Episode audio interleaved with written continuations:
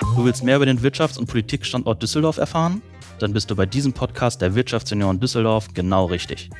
Wir hinterfragen Themen kritisch und gehen in den gemeinsamen Dialog mit Unternehmerinnen, Startups, Politikern und unseren Mitgliedern.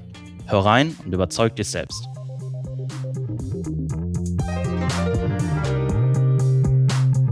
Wunderschönen guten Tag, meine Lieben. Herzlich willkommen zu einer nächsten Folge auf Ein Alt mit. Und heute mit dem NRW-Verkehrsminister Henrik Wüst. Einen wunderschönen guten Abend. Hallo.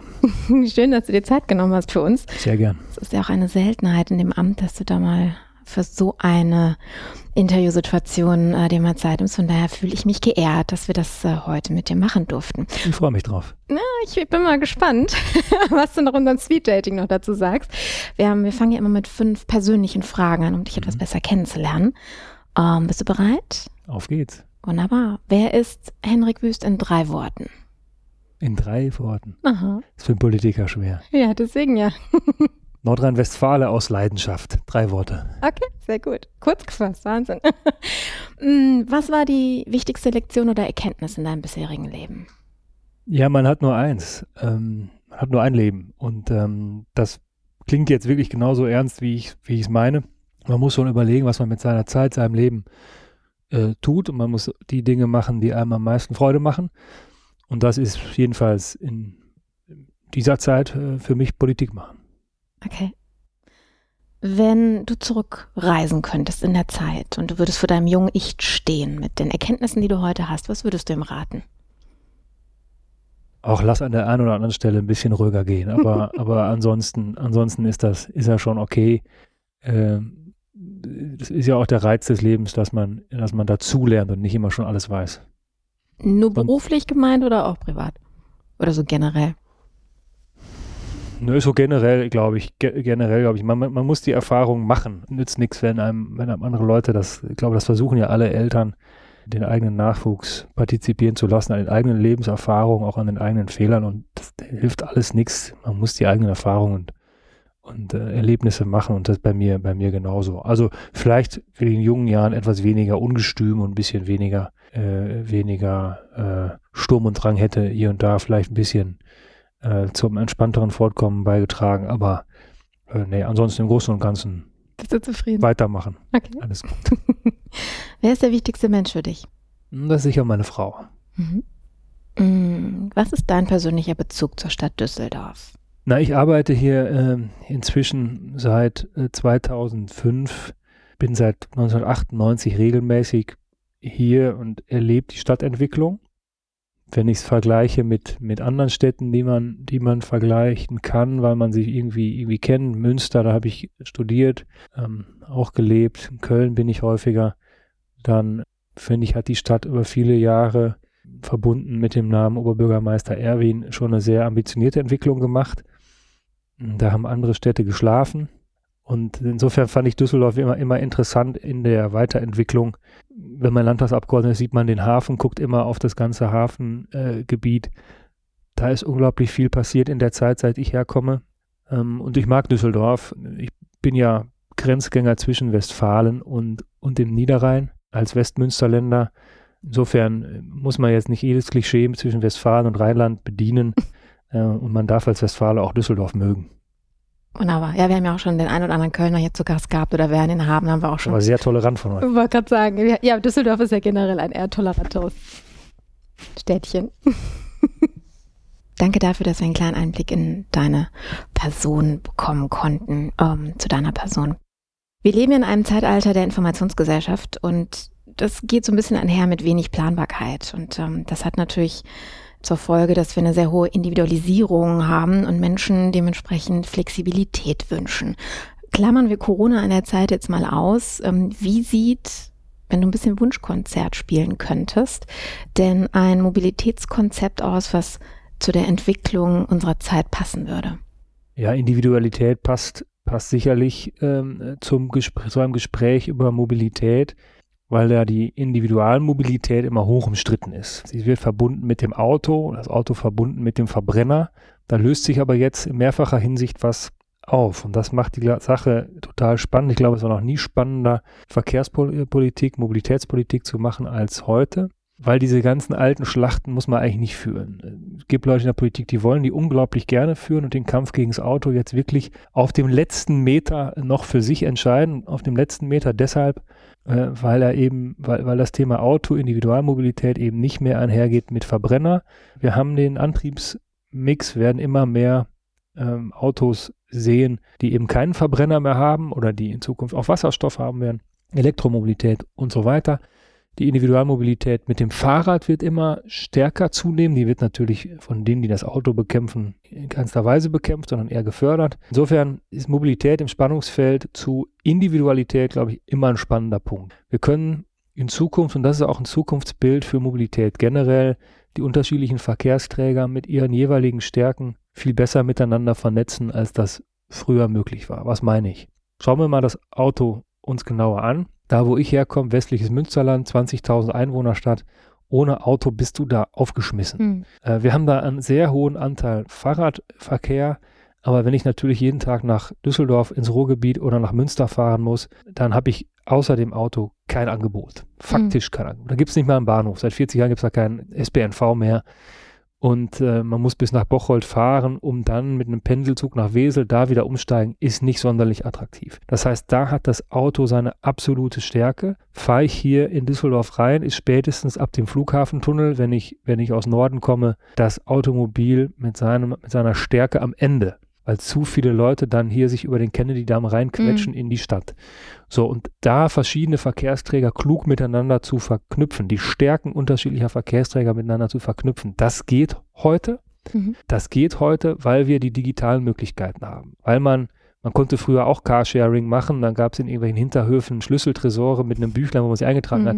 Heute machen wir es mit einer App. Man kann heute mit modernen Park-and-Ride Parkplätzen und einem kapazitär gut ausgebauten ÖPNV-Angebot die Autos am Stadtrand abstellen, mit äh, Straßenbahn, U-Bahn in die City rein und hat dann wieder zwei Verkehrsträger mit ihren jeweiligen Stärken verbunden, damit die individuelle Anreise bis an den Ballungsrand verbunden mit einem mit einer großen Kapazität von ÖPNV in die Stadt rein. Das sind so Dinge, die wir in den nächsten Jahren sehen werden, schaffen müssen, die mhm. auch Düsseldorf schaffen muss um nicht an seiner eigenen Erfolgsgeschichte äh, mobilitätsmäßig zugrunde äh, zu gehen. Die letzten Versuche mit Protected Bike Lanes, Pop-up Bike Lanes auf dem, im, im, Straßenraum sind kläglich gescheitert, weil sie einfach nicht intelligent waren. Sie waren nicht konzeptionell eingebunden.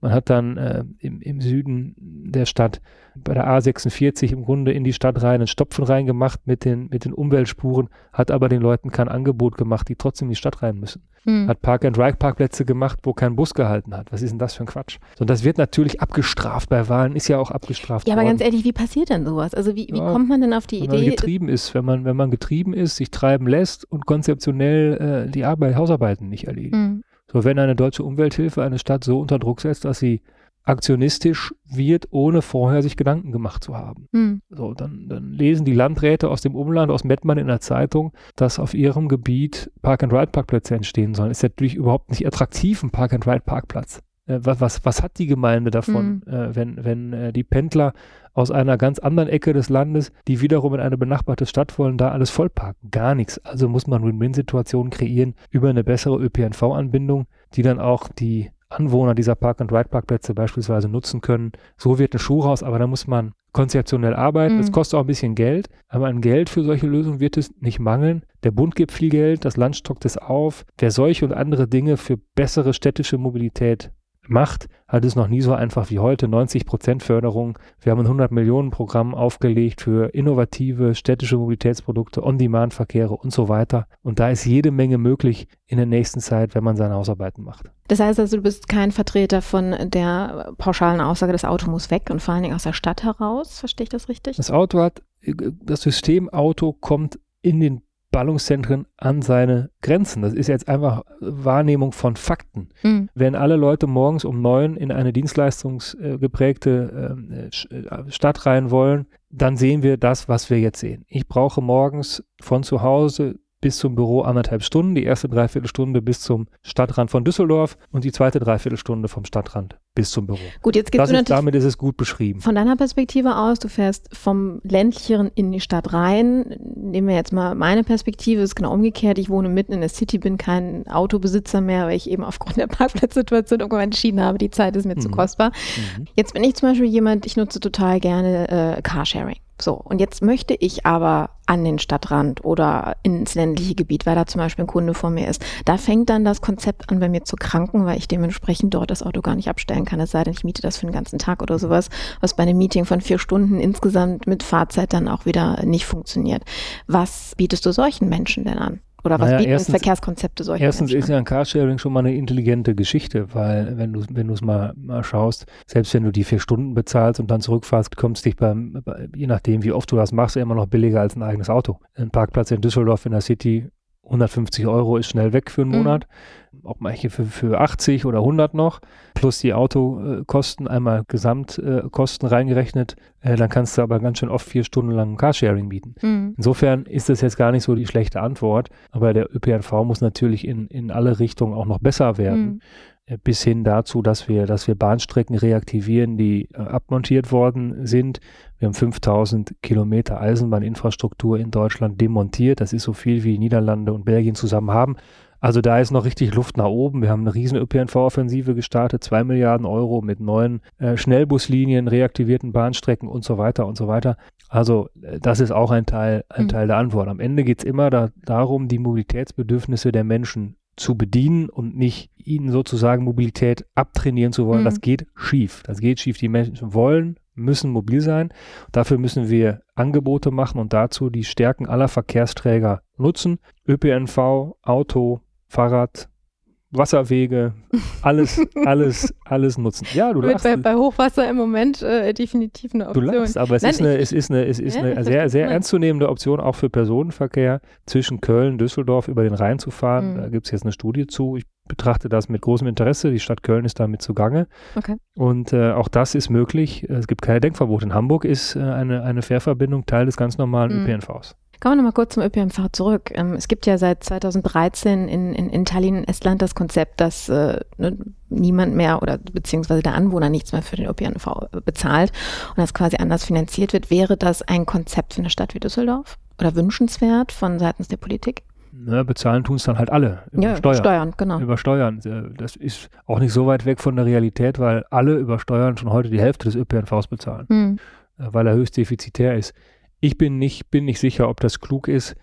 Ähm, Steuerzahler kann das Geld auch nur einmal, einmal ausgeben. Mobilität hat einen Wert und deswegen darf sie meines Erachtens auch einen Preis haben. Ich wäre bei Preissteigerungen immer, immer sensibel, aber äh, wenn die Preise steigen für das, was ich an Mobilität einkaufe, dann muss es mir auch ein bisschen was wert sein. Diskussion haben wir immer wieder, wenn die Verkehrsverbünde die Preise erhöhen. Alles wird teurer, warum dann nicht auch die Mobilität? Es muss in Maßen sein. Aber ich bin gegen den ÖPNV für lau, weil ich glaube, dass noch eine ganze Menge gemacht werden muss für besseren ÖPNV. Und wir mhm. können den Euro eben auch nur einmal ausgeben. Wenn wir eben über Park and Ride geredet haben, wenn wir über neue U-Bahn-Linien sprechen, wenn wir über Reaktivierung von Linien im Regionalverkehr sprechen, das kostet alles unglaublich viel Geld. Und viele Menschen in Nordrhein-Westfalen haben faktisch noch gar keinen leistungsfähigen ÖPNV. Äh, dann denjenigen, die schon einen haben, den ÖPNV für laut zu, laut zu geben und die anderen zu vertrösten, mhm. Kann kein Konzept für eine Landesregierung sein. Das Wenn die Stadt Düsseldorf sich das leisten will, okay. kann sie die Rheinbahn so weit subventionieren, dass die Ticketpreise äh, null sind. Das mhm. kann man machen, aber ich sehe jetzt nicht, dass äh, die Stadt Düsseldorf dazu langfristig, mittelfristig in der Lage wäre. Vielleicht langfristig irgendwann. Also mein Konzept wäre es jedenfalls nicht. Die Frage ist natürlich, wie sieht es mit den Kapazitäten aus, was du ja gerade angesprochen hast. Hast du als Politiker in deinem Amt irgendeine Art Einfluss auf den Ausbau von Kapazitäten? Könnt ihr da einer Rheinbahn beispielsweise was vorschreiben oder wie sehen da die Konzepte aus? Zuständig für den ÖPNV, also im, im Ort für das ist, ist die Kommune. Mhm. Zuständig für den SPNV und Regionalverkehr ist das Land. Wir haben es abgegeben im ÖPNV-Gesetz auf drei Verkehrsverbünde, finanzieren aber äh, den Ausbau von, von Schienenpersonennahverkehr, also S-Bahn, Regionalexpress, Regionalbahn. Und wir fördern mit 90 Prozent Kapazitätsaufbau auch im, äh, im ÖPNV. Also wenn jemand eine neue Straßenbahnlinie bauen will, eine neue U-Bahnlinie bauen will, sind wir mit dem Bund gemeinsam mit 90 Prozent in der Finanzierung. Mhm. Allein, ich, ich, sehe aktuell nicht viele Projekte. Muss man ehrlich sagen. Hier in Düsseldorf ein, ein, ein, ähm, ein Projekt vom, vom äh, Flughafen zum Freiligadplatz ist im Bau, aber das ist eines der größten Projekte, das wir überhaupt haben. Damit verbunden im nächsten Abschnitt über den Rhein drüber. Unterstützen wir auch in Bielefeld gescheitert ein Projekt am Bürgerbegehren, in Aachen die Campusbahn gescheitert am Bürgerbegehren, in Wuppertal eine Seilbahn gescheitert am Bürgerbegehren, weil äh, bei aller Sympathie für ÖPNV immer da, wo es an der eigenen Haustür vorbeigeht, haben die mm. Leute dann doch wieder keinen Bock drauf. Okay. Und äh, insofern sind die, sind die großen Projekte ein bisschen rar. Ich wäre höchst interessiert daran, dass es passiert. In Köln ist gerade umstritten, ob man eine, eine Linie auf die Straße baut oder unterirdisch. Die Grünen wollen auf die Straße, um Straßenraum für das Auto zu verknappen. Die CDU will in den Keller gehen, will eine U-Bahn bauen. Wann immer sie sich einigen, wann immer es ein Ergebnis gibt, werden wir es gerne mitfinanzieren. Was können denn, ich meine, der Podcast ist, äh, ist ja auch als Stimme der jungen Wirtschaft in Düsseldorf gedacht. Was können wir jungen Unternehmer oder Führungskräfte denn an der Stelle unterstützen? Weil du sagtest gerade, es wird äh, sehr oft an Bürgerbegehren oder scheitert es an der Schwelle. Ähm, inwiefern können wir denn da Aufklärungsarbeit leisten zum Beispiel? Ja, gut, sich äh, einbringen in solche gesellschaftlichen Debatten, äh, wo es um Infrastrukturausbau geht, ist immer gut. Ist immer gut, weil äh, Infrastrukturausbau ist immer umstritten. Mhm. Selbst Radwege sind umstritten, selbst Radschnellwegbau wird von Leuten mit Klagen bedroht. Ähm, äh, alle wollen Güter auf die Schiene, aber bloß nicht in ihrer Nähe. Mhm. Insofern bin ich für jede Stimme, die Infrastrukturausbau unterstützt, dankbar. Ja, das ist jetzt in der Theorie. Wie, wie könnte sowas denn praktisch aussehen? Naja, man kriegt ja mit, als interessierter Bürger, wenn in der Stadt eine Debatte losgeht über Infrastrukturausbau mhm. und äh, sich dann mal mit, mit Leserbriefen einzubringen, äh, mit Podcasts einzubringen, mit Online-Aktionen einzubringen, je nach Zielgruppe, äh, je nachdem, wie man erreichen will, äh, ist, auch, ist schon mal ein probates Mittel. Sich einmischen, einfach am öffentlichen Diskurs in seiner Stadt äh, teilnehmen und eben nicht den öffentlichen Diskurs denen überlassen, äh, die oft aus, aus Eigeninteresse das Gemeinwohl in die Kulisse schieben und kräftig Remi-Demi machen. Also da ein Stück weit dem Gemeinwohl auch eine Stimme zu geben, hm. könnte ein Angang sein. Was hältst du denn von solchen Arbeitgeberkonzepten wie von Bosch beispielsweise, die jetzt Mitarbeitern äh, Fahrräder zum Leasing anbieten, um da jetzt ähm, ja die von der von der Schiene als auch vom Straßenverkehr wegzukriegen? Also Mobilitätskonzepte von Unternehmen sehe ich immer häufiger bis hin dazu, dass es Unternehmen gibt, die Shuttle-Services für ihre Mitarbeiter äh, anbieten, weil sonst einfach kein besseres Angebot da ist. Der Vorstandsvorsitzende eines großen internationalen Konzerns wollte mal mit mir sprechen, da war ich gerade Minister, ich war ganz überrascht, was der von mir will. Da ging es nur darum, dass er mit seinen drei Standorten, die in zwei Verkehrsverbünden sind, ein Jobticket äh, organisiert kriegt. Ja. Da kommt ein Vorstandsvorsitzender dafür, da sieht man, wie groß der Leidensdruck ist. Mhm. Also das Thema Mobilität ist für viele ein ganz wichtiges Thema. Das war früher Arbeitnehmersache. Man hatte gefälligst zur mhm. Arbeit zu kommen. Da hat sich der gesamte, die ganze Marktmacht zwischen Arbeitgebern und Arbeitnehmern ja auch ein bisschen verändert. Das stimmt. Insofern muss man sich kümmern, muss man Angebote schaffen, auch um attraktiver Arbeitgeber äh, zu sein. Und wir tragen dem äh, Rechnung, indem wir auch für die Wirtschaft unsere Beratungsstrukturen weit öffnen, wo wir bisher Zukunftsnetz Mobilität heißt das bisher nur Kommunen beraten, äh, nur Kommunen sich austauschen, öffnen wir für die Wirtschaft um da auch äh, einfach Wissen anzubieten und Austausch anzubieten und auch, auch Zugang zur Expertise zu ermöglichen. Das haben wir jetzt in der, in der letzten Zeit gemacht. Hm. Jetzt hatte ich Corona am Anfang ja ausgeklammert. Ich möchte darauf jetzt aber nochmal eingehen, weil wir haben jetzt auch im, im letzten Jahr, da wir unsere normalen Veranstaltungsprojekte nicht durchführen konnten, einen sogenannten Hackday gemacht mit einer sehr kleinen Gruppe, auch Corona unter den Maßnahmen. Und da war wirklich so dieses Thema, beziehungsweise haben die Hälfte oder fast die Hälfte der, der Teilnehmer haben irgendwelche Coworking Space Projekte gestaltet. Aber weg von dem, was man sonst so kennt, sondern hin zu dem Projekt, das ja Firmen jetzt Homeoffice dementsprechend äh, stärker zur Verfügung stellen, beziehungsweise jetzt unterstützen müssen und dementsprechend die ganzen Büros frei stehen und äh, Leerstand äh, herrscht und dass man die vielleicht anders nutzt. Jetzt ist die Frage, Corona wird uns ja jetzt noch länger begleiten. In welcher Art und Weise wir es eindämmen oder bekämpfen können, ist die Frage. Das steht ja alles noch ein bisschen offen. Ähm, wie sieht's jetzt, also wie siehst du die Entwicklung zum Thema Job Place Sharing oder einfach, ähm, ja, dass man vielleicht gar nicht mehr zu dem normalen Arbeitsplatz fahren müsste über Städte hinweg, sondern dass man da vielleicht wirklich so dieses Konzept des, also nicht mehr Carsharing, sondern Arbeitsplatz äh, teilen vielleicht äh, umsetzt.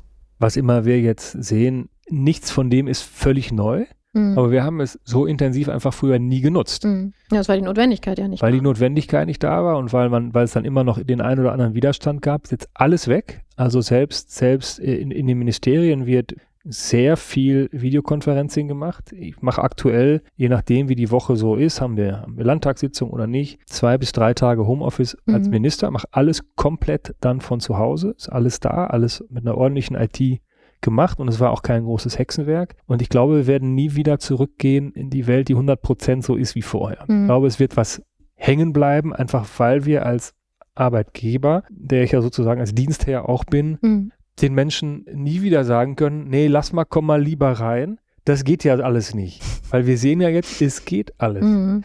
Und äh, aktuell natürlich mit Homeschooling äh, ist mancher auch froh, wenn er dann mal äh, ins Büro kann, weil die räumlichen Gegebenheiten einfach nicht dafür da sind, dass man alles an einer Stelle macht. Aber äh, in Zukunft, glaube ich, werden wir als Arbeitgeber alle mehr Homeoffice anbieten müssen, jedenfalls mhm. im Dienstleistungsbereich, da wo es nicht geht, im gewerblichen Bereich, Industrie etc. ist ja klar. Mhm. Aber das wär, da werden wir was sehen und das ist für Mobilität natürlich total wichtig äh, und, und, und, und ein Riesenkapazitätsgewinn in unseren völlig überlasteten Netzen, Straße, Schiene, Radwege, wo auch immer, alles äh, nicht, nicht bedarfsgerecht ausgebaut. Und das natürlich dann ein Geschenk für einen Verkehrsminister, weil wenn, wenn äh, nur, nur jeder einen Tag Homeoffice macht, äh, sind das eben 20 mhm. Prozent mhm. weniger Kapazität auf unseren Straßen und in unseren, in unseren Bahnen. Das kriege ich ja mit Ausbau äh, in, in fünf Jahren, in zehn Jahren nicht gemacht. 20 Prozent mehr Kapazitäten. Insofern setze ich da auch ein Stück weit drauf, unterstütze das auch, auch in meinem eigenen Verantwortungsbereich total und wir werden, glaube ich, alle als Arbeitgeber das unseren Mitarbeiterinnen und Mitarbeitern anbieten müssen. Mhm. Ich will es im Übrigen auch, weil ich glaube, die Leute sind dann ein bisschen gechillter, wenn sie nicht jeden Tag äh, sich alle gegenseitig durch den Stau quetscheln. Also naja, so, sofern die x Kinder, die man dann zu Hause rumspringen hat, ja, auch beschäftigt sind. Wenn ne, genau. eben nicht mehr, nicht mehr angesagt. ja, das ist äh, momentan die, die geballte Ladung für viele Familien, das stimmt. Ähm, verstehe ich dich aber jetzt richtig, dass äh, die Chance, dass quasi der Verkehr dadurch entlastet wird, ähm, von euch auch so genutzt wird, dass ihr dann weniger Invest in den Ausbau ähm, nee, unternehmt also, oder das, das sind zwei äh, komplett parallele? Das sind völlig unterschiedliche okay. Paar Schuhe. Also wir haben Rekordinvestitionen in den nächsten Jahren das ist aber zwei Drittel, ganz grob gesagt, in äh, Sanierung, mhm. Austausch von maroden Bauwerken.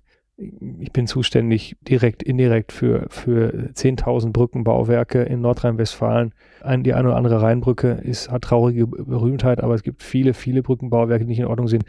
Ob da jetzt 10% mehr oder weniger drüber fahren oder 20% mehr oder weniger, die sind durch. Mhm. Und die müssen wir, die müssen wir äh, erneuern, zwei Drittel dieser Brücken müssen wir erneuern. Äh, und das macht dann wiederum zwei Drittel der Gesamtinvestitionen aus. Und wir, wir sehen jetzt ja auf der einen Seite, wenn wir Leute, wenn wir, wenn wir 20, 30 Prozent im Homeoffice haben, welche, welchen Unterschied das im Staugeschehen auf den Autobahnen ausmacht, welchen Unterschied das auch macht in, den, in dem Überfüllungsgrad unserer, unserer äh, ÖPNV-Gefäße, mhm. ob Busse, U-Bahn, Straßenbahn, Hochbahn, was wir alles haben. Und das zeigt, dass wir nicht total irre sind, wenn wir sagen, wir, wir brauchen ja nur 10 Prozent mehr, wir brauchen vielleicht eine Fahrspur mehr auf den, auf den Hauptmagistralen der Autobahn und lösen damit viele Probleme. Das wird ja oft bestritten. Dann wird gesagt, jetzt macht dann noch eine Fahrspur, jetzt macht dann noch eine Schienenstrecke. Das ist doch verrückt, das geht doch alles so nicht weiter. Ähm, in Wahrheit haben wir, haben wir äh, den verkehrlichen Veränderungen durch Wiedervereinigung, Fall des Eisernen Vorhangs im Westen nie Rechnung getragen. Mhm. Und äh, die verkehrlichen Anforderungen der letzten 30 Jahre müssen nachgeholt werden, unabhängig von der Frage, ob wir 20 Prozent rausnehmen. Es wäre ja auch einfach schön, äh, wenn, wenn der Verkehr mal fließt, wenn wir ein bisschen Reservekapazitäten in den Netzen haben, auf der Schiene haben, um dann vielleicht nochmal an der einen oder anderen Stelle Taktverdichtungen zu machen, einen Zug mehr zu fahren. Also insofern wird, werden wir dann nicht weil jetzt ein bisschen Homeoffice dazu kommt. Mhm. Je mehr, desto besser. Aber deswegen werden wir nicht am Ausbau von Schienen, Straßen, Wasserwegen, Fahrradwegen sparen können. Verstehe. Was würdest du als deine größte Herausforderung in deinem aktuellen Amt bezeichnen? Bedarfe und äh, satt vorhandene Finanzmittel zusammenzubringen. Mhm. Also das ist, das ist das große Ding. Infrastruktur ist kaputt und äh, wir haben eine, eine Bauwirtschaft, die über drei Jahrzehnte wenig Aufträge bekommen habe, da sind die Kapazitäten knapp. Die öffentliche Bauverwaltung ist zu klein aufgestellt. Wir haben im letzten Jahr allein als Land Nordrhein-Westfalen äh, nur für den Straßenbau 100 Millionen Euro ausgegeben, nur für externe Ingenieure. Wahnsinn. Mhm. Ähm, und äh, 1, gut 1,7, 1,8 Milliarden äh, Euro dann in, äh, investiert. Mhm. Und wir brauchen die externen dazu, weil wir selber die Kapazitäten in den, in den, Planungs, in den Planungseinheiten nicht haben, ob Straßen NRW ist, die Deutsche äh, Einheit Fernstraßengesellschaft, die Autobahn GmbH des Bundes, die Wasserstraßenschifffahrtsverwaltung, was es da alles gibt, die DB-Netze, überall zu wenig Ingenieure. 30 Jahre sind sie nicht gebraucht worden, mhm. jetzt brauchen wir sie überall. Also wer Kinder hat, die ein bisschen Mathe können, schön fördern, okay. sollen alle Bauingenieur werden. Was ist denn dein Appell an unsere Hörer heute? Abgesehen davon, äh, Ingenieurswesen stärker zu bespielen. ja, ich glaube, die, äh, der Appell, der Appell an, an junge Unternehmerinnen und Unternehmer kann nur sein, macht das Wort, mischt euch ein äh, in, in so einer Stadt. Ich, hab, ich sehe viel Provinzialität in städtischen Diskussionen in Düsseldorf nicht so schlimm wie in anderen Städten, Bonn, Münster in Teilen, Aachen, wo, wo, wo großstädtische Politik äh, die Funktion von Großstädten anfängt zu leugnen. Da werden Städte äh, gedacht, gedacht, nicht mehr als Oberzentren für eine ganze Region, sondern als Zusammenschluss einzelner Stadtviertel. Man macht außen faktischen Mobilitätszaun drumherum, fährt kuschelig mit Fahrrad durch die Gegend und bietet niemandem mehr eine Möglichkeit, reinzukommen zu Kultur, äh, medizinischen Oberzentren, Funktionen, Unikliniken und so weiter. Wird alles im Grunde geleugnet. Also hier in Düsseldorf kann ich nur sagen, mischt euch weiter ein, dass Düsseldorf weiter attraktiv bleibt, nicht nur für die Düsseldorfer, sondern mhm. auch für die, die drumherum sind. Das ist Funktion einer Stadt mhm. äh, von, von jeher und äh, soll es auch bleiben. Und wir sorgen gemeinsam dafür, dass die Menschen rein und rauskommen. Vielen herzlichen Dank. Sehr Vor gerne. allen Dingen für deine Zeit. Und vielleicht sehen wir uns, wenn es wieder geht, ja, beim nächsten Know-how-Transfer zwischen den Wirtschaftssenioren und dem Landtag hier in NRW. Sehr gerne. Wunderbar. Ciao. Tschüss. Meine Lieben, herzlichen Dank fürs Zuhören heute zu einer oder nach einer weiteren spannenden Folge mit einem unserer Größten hier in Düsseldorf. Und ähm, ja, schaltet fürs nächste Woche wieder ein, wenn es darum geht, auf ein Alt mit. Und mal sehen, wer der nächste Gast ist. Bis dahin. Ciao.